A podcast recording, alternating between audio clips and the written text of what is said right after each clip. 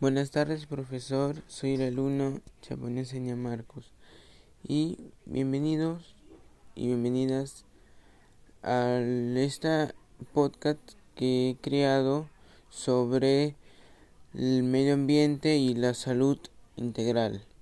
En un momento hablaremos sobre las acciones que podemos realizar para disminuir los efectos de la contaminación del aire en la salud y en el ambiente.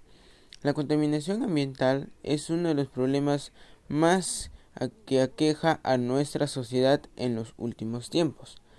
Las acciones responsables de muchos ciudadanos y ciudadanas han salido consecuentes graves al ambiente y afectado en gran medida del bienestar de toda la población.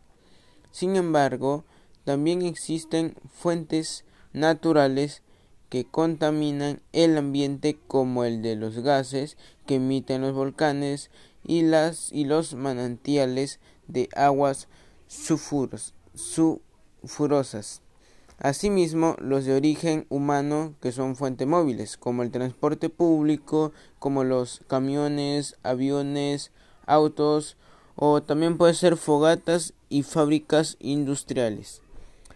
En este caso de las fuentes fijas, sus contaminantes debilitan la capa de ozono y entre estos contaminantes se encuentran los clorofluorocarbonos que al llegar a la atmósfera se rompen y generan monóxido de cloro con al, con al reaccionar con el ozono. No sirve para filtrar los rayos ultravioleta. Antes de esta situación y la vulnerabilidad que los humanos se encuentran Debido a la contaminación del ambiente se debe tomar medidas para disminuir estos altos niveles de contaminación y trabajar juntos por el desarrollo sostenible.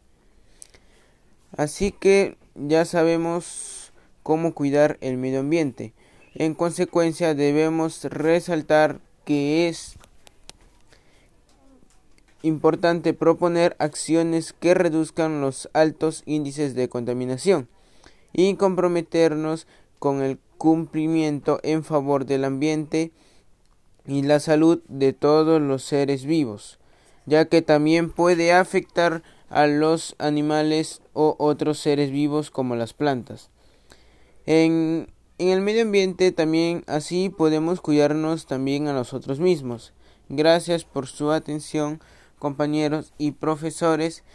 Y esto es todo por hoy. Hasta pronto. Ojalá que le haya gustado. Gracias, profesor.